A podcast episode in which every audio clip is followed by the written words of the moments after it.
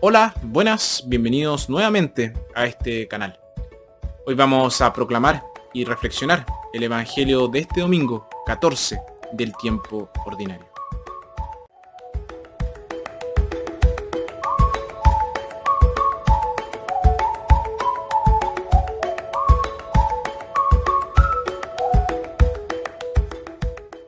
Nuestra primera lectura, tomado de Isaías.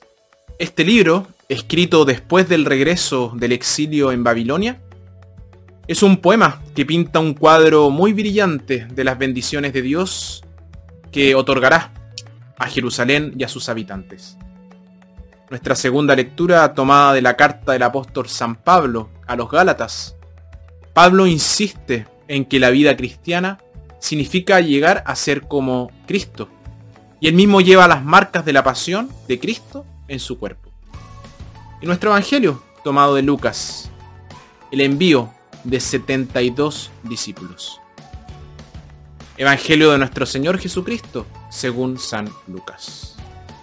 Después de esto, el Señor eligió a otros 72 discípulos y los envió de dos en dos, delante de él, a todas las ciudades y lugares a donde debía ir les dijo, La cosecha es abundante, pero los obreros son pocos. Rueguen pues al dueño de la cosecha que envíe obreros a su cosecha. Vayan, pero sepan que los envío como corderos en medio de lobos. No lleven monedero, ni bolsón, ni sandalias, ni se detengan a visitar a conocidos. Al entrar en cualquier casa, bendíganla antes diciendo, la paz sea en esta casa. Si en ella vive un hombre de paz, recibirá la paz que ustedes le traen. De lo contrario, la bendición volverá a ustedes. Mientras se queden en casa, coman y beban lo que les ofrezcan, porque el obrero merece su salario. No vayan de casa en casa. Cuando entren en una ciudad y sean bien recibidos, coman lo que les sirven sanen a los enfermos y digan a su gente, el reino de Dios ha venido a ustedes. Pero si entran en una ciudad y no quieren recibirles, vayan a sus plazas y digan, nos sacudimos y le dejamos hasta el polvo de su ciudad, que se ha pegado a nuestros pies. Con todo, sépanlo bien, el reino de Dios ha venido a ustedes. Yo les aseguro que en el día del juicio, Sodoma será tratada con menos rigor que esa ciudad. Los 72 discípulos volvieron muy contentos, diciendo, Señor, hasta los demonios nos obedecen al involucrar tu nombre. Jesús les dijo, yo veía a Satanás caer del cielo como un rayo. Miren que les he dado autoridad para pisotear serpientes y escorpiones, y poder sobre toda fuerza enemiga. No habrá arma que les haga daño a ustedes. Sin embargo, alégrense, no porque los espíritus se someten a ustedes, sino más bien porque sus nombres están escritos en los cielos. Palabra del Señor.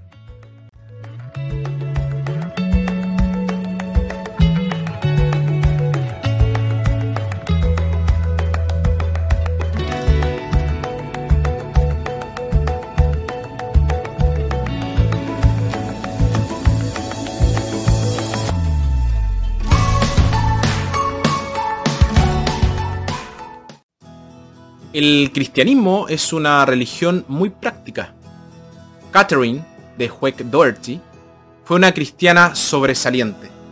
Aristócrata rusa de nacimiento, pasó la mayor parte de su vida en Estados Unidos. Ella dijo una vez, a una edad muy temprana, aprendí que el Evangelio tiene que ser vivido. De joven, trabajó como camarera de cócteles en un bar en Manhattan, Nueva York. En una ocasión anunció a un grupo de soldados y sus novias, que ella sabía que eran católicas, que era hora de cerrar, era las 4 de la mañana, y que debían irse y dejar el bar. ¿A dónde vas, Katy? le preguntaron. Es domingo y voy a misa. ¿Eso significa que eres católica entonces? Sí, respondió ella. No podían superar el hecho de que ella podría ser católica practicante y trabajar en un lugar como ese. Todos se fueron juntos con ella a misa. Y un par de semanas después volvió una chica del grupo. Y ella dijo, me has hecho pensar. Si puedes vivir una buena vida mientras trabajas en un lugar como este, entonces tal vez yo también pueda.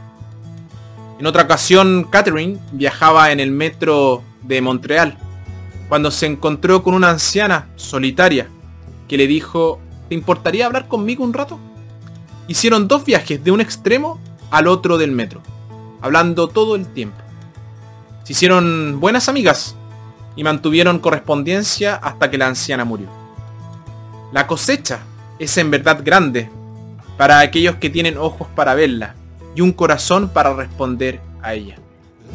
Está en nuestros hospitales, en nuestros hogares, escuelas y prisiones, en nuestros lugares de trabajo, en nuestros vecindarios. Cada día es un día de cosecha.